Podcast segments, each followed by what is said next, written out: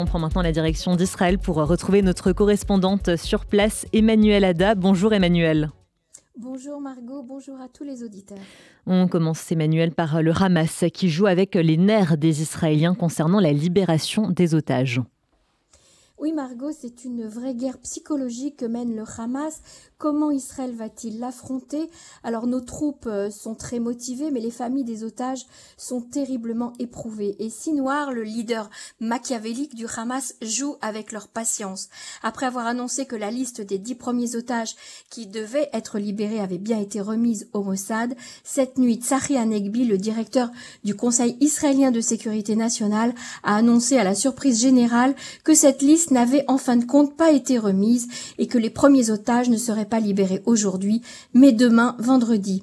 Cette annonce est intervenue moins d'une heure après la conférence de presse tenue par Benjamin Netanyahu, Galante et Gantz, lors de laquelle aucune allusion à un éventuel report de l'accord n'avait été faite. Selon la chaîne publique israélienne Cannes, le Hamas a insisté au dernier moment pour modifier plusieurs points euh, de l'accord.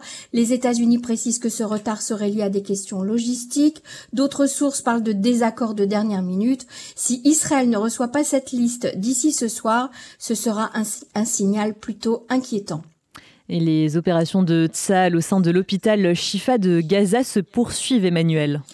Chaque jour, Tsahal dévoile des preuves des activités terroristes du Hamas au sein de l'hôpital. Ça apporte aussi des preuves que les otages israéliens ont transité par les sous-sols de l'hôpital. Des vidéos montrent les uniformes de Tsahal, des sandales, des sacs appartenant aux Israéliens. Leurs découvertes ont été communiquées aux médias hier. De nombreux journalistes ont également pu visiter euh, les sous-sols de l'hôpital. Aujourd'hui, on apprend que l'armée israélienne a arrêté le directeur de l'hôpital Shifa. Les équipes médicales sont soupçonnées d'avoir porté assistance aux terroristes du Hamas. Malgré les avancées et les reculades concernant l'accord de libération euh, partielle des otages, l'armée, elle, poursuit ses opérations intensives dans la bande de Gaza. Ces dernières 24 heures, 300 cibles ont été attaquées, dont des postes de commandement, des tunnels souterrains, des réserves d'armes, des sites de fabrication d'armes. Et alors, la guerre au nord est-elle vraiment euh, déclarée, Emmanuel? On, hésitait, on hésitait à l'affirmer jusqu'à maintenant, mais la presse israélienne elle-même nomme ainsi les affrontements qui ont lieu au nord.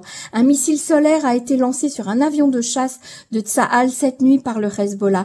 Il a été intercepté par la défense antiaérienne. En réponse, l'aviation israélienne riposte. Ce matin encore, les sirènes ont retenti plusieurs fois en Haute-Galilée jusqu'à la ville de Safed. Le Hezbollah a annoncé avoir tiré 48 roquettes sur Israël depuis ce matin, roquettes qui ont été interceptées. Lors de ces bombardements, deux maisons ont été touchées par des missiles anti-chars près de Kiryat Shmona. Aucun blessé n'est à déplorer côté israélien. Tzal euh, riposte et au moment même où je vous parle, les sirènes viennent de retentir encore sur Kiryat Shmona. Et enfin, Emmanuel, vous nous parlez d'une initiative intelligente d'avocats américains. Oui, il fallait en parler, euh, Margot. C'est un cabinet d'avocats du New Jersey qui a enregistré le slogan From the river to the sea, de la rivière jusqu'à la mer. Vous savez, ce slogan, ce slogan, pardon, qui est utilisé par les propagandistes palestiniens en tant que marque déposée. Toute utilisation sans autorisation de ce slogan sera désormais soumise à des poursuites judiciaires. Judiciaires, il fallait euh, un petit peu parler de cette initiative qui était tout de même très intelligente.